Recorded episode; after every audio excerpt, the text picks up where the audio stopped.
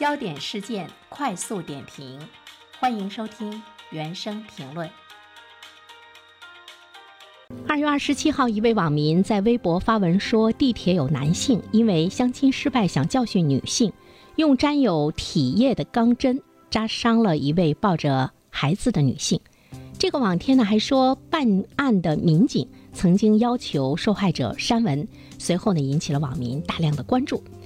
呃，经过核实之后呢，我们看到说其实没有类似的事件或者是警情。二月二十八号呢，警方依法将发帖人陈某某传至到了公安机关，问他说没有这样的事情，你为什么要瞎说？陈某某说，我是为了吸引粉丝，便于以后呢在网上售卖商品来挣钱，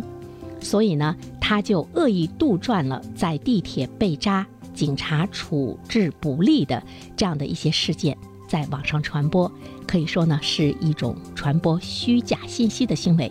目前陈某某已经被依法刑事拘留，案件呢正在进一步的办理之中。我觉得特别值得我们思考的一件事情就是，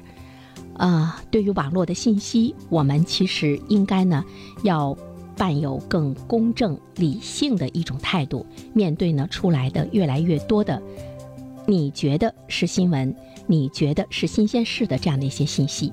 因为人人都可以在网上发文，人人都可以做发布者的同时，我们要看到呢，它背后的一种利益的驱动啊。陈某某，他是为了引起关注之后呢，可以在网上售卖商品挣钱。